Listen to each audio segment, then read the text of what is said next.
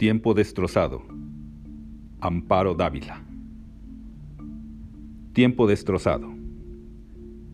Primero fue un inmenso dolor, unirse desgajando en el silencio, desarticulándose en el viento oscuro, sacar de pronto las raíces y quedarse sin apoyo, sordamente cayendo, despeñándose de una cima muy alta.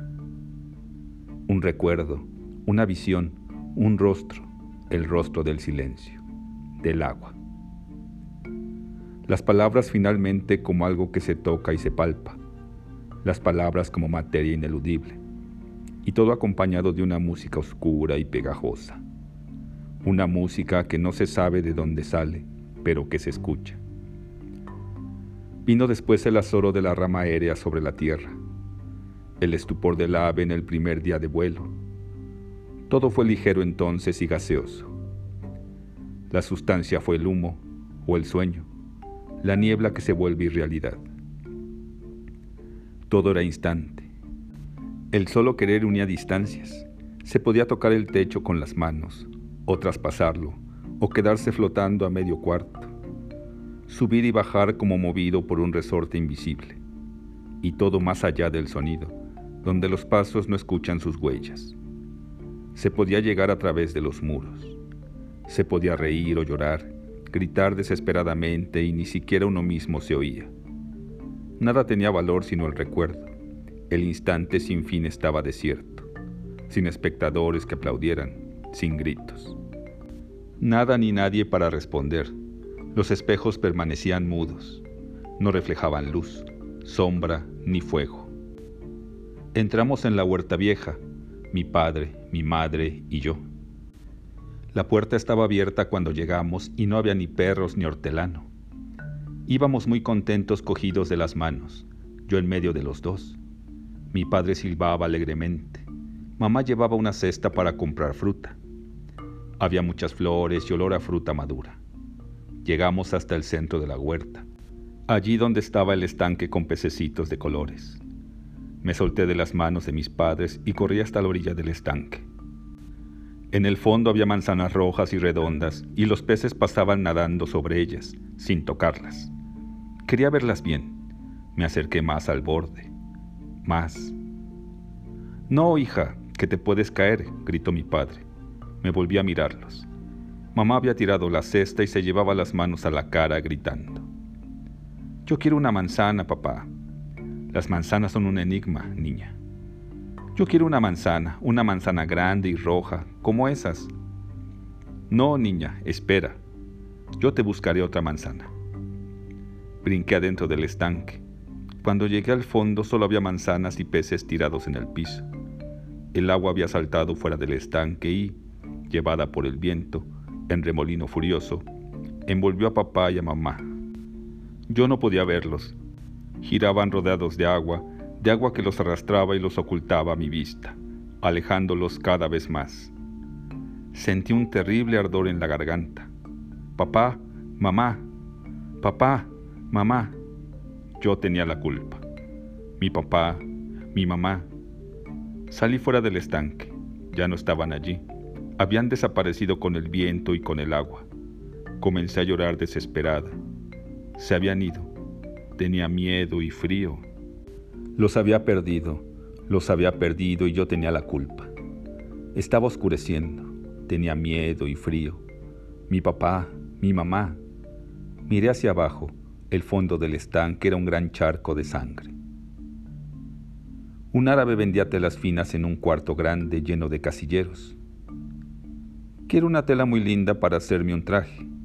Necesito estar elegante y bien vestida esa noche le dije. Yo tengo las telas más hermosas del mundo, señora. Mire este soberbio brocado de Damasco. ¿No le gusta? Sí, pero yo quiero una cosa más ligera. Los brocados no son propios para esta estación. Entonces tengo esta. Fíjese qué dibujos. Caballos, flores, mariposas. Y se salen de la tela. Mírelos cómo se van, se van, se van. Después regresan. Los caballos vuelven solo en recuerdo, las mariposas muertas, las flores disecadas. Todo se acaba y descompone, querida señora. No siga, por Dios. Yo no quiero cosas muertas, quiero lo que perdura, no lo efímero ni lo transitorio, esa tela es horrible. Me hace daño, llévesela, llévesela. ¿Y qué me dice de esta otra? Bella, muy bella en verdad. Es como un oleaje suave y... No, señora, está usted completamente equivocada. No es un oleaje suave.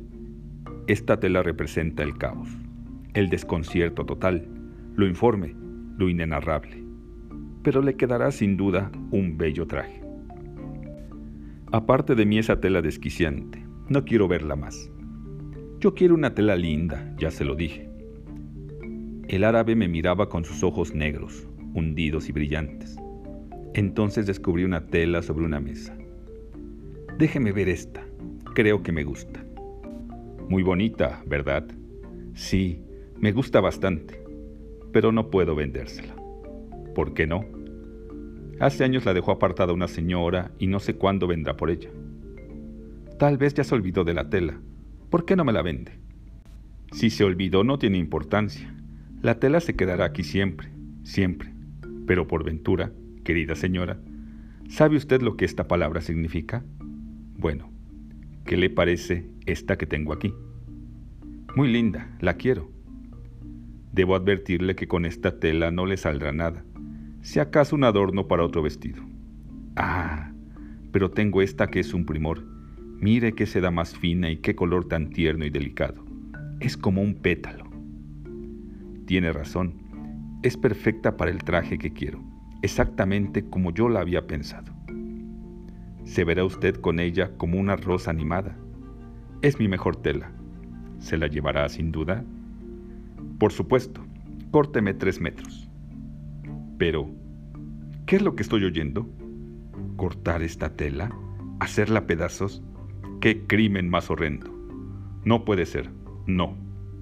Su sangre corriendo a ríos, llenando mi tienda, manchándolo todo, todo, subiendo hasta mi garganta, ahogándome. No, no. Qué crimen asesinar esta tela. Asesinarla fríamente, solo porque es bella, porque es tierna e indefensa. Qué infamia. Qué maldad, qué ser más despreciable es usted, deleznable y vil. Y todo por un capricho.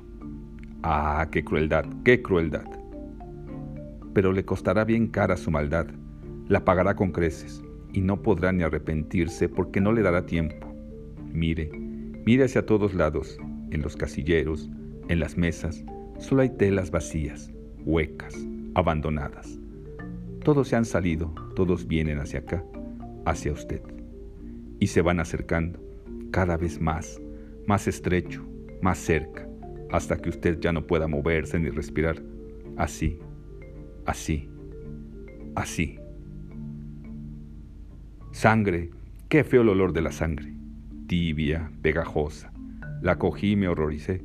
Me dio mucho asco y me limpié las manos en el vestido. Lloraba sin consuelo y los mocos me escurrían. Quería esconderme debajo de la cama, a oscuras, donde nadie me encontrara. Lucinda, niña, déjame quitarte ese vestido y lavarte las manos y la cara. Estás llena de sangre, criatura. Mi mamá me limpiaba la nariz con su pañuelo. Mamá, mamá, ¿por qué mataron al borrego? Le salía mucha sangre caliente. Yo la cogí, mamá, allí en el patio. Me lavaron y pusieron otro vestido, y Quintila me llevó a la feria. Mi papá me dio muchos veintes. Subí a los caballitos, en el blanco. Fueron muchas vueltas, muchas. Y me dio la vasca. Quintila me compró algodón rosa y nieve de vainilla.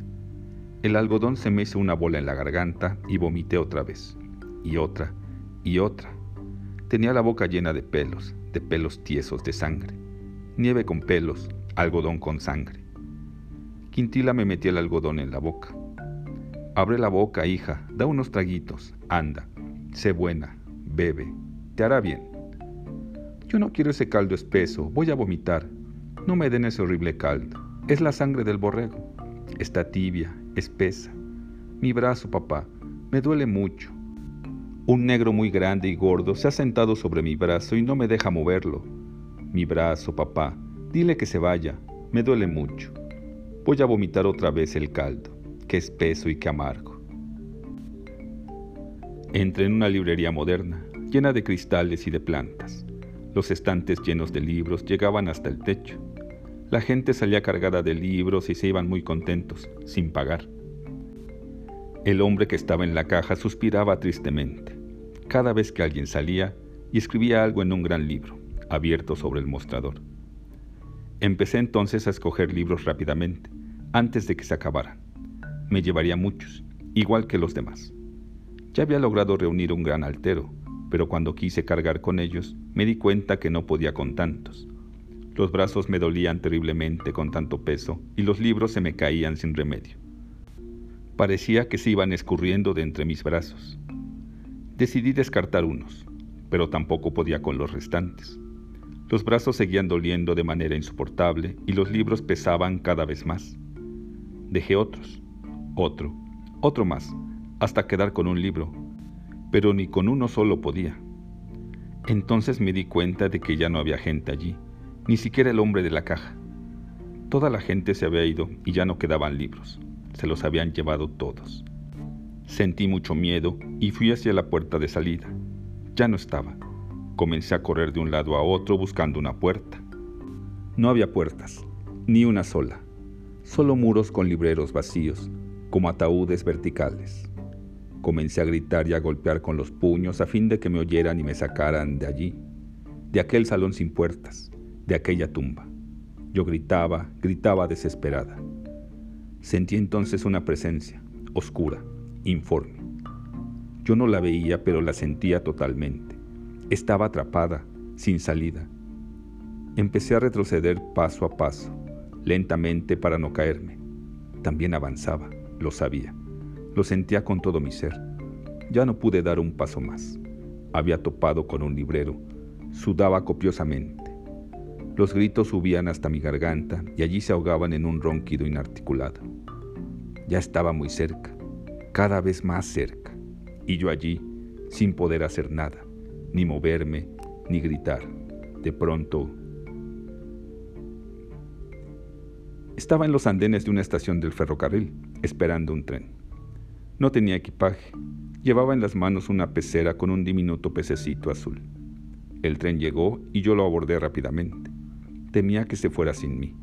Estaba lleno de gente. Recorrí varios carros tratando de encontrar un asiento. Tenía miedo de romper la pecera.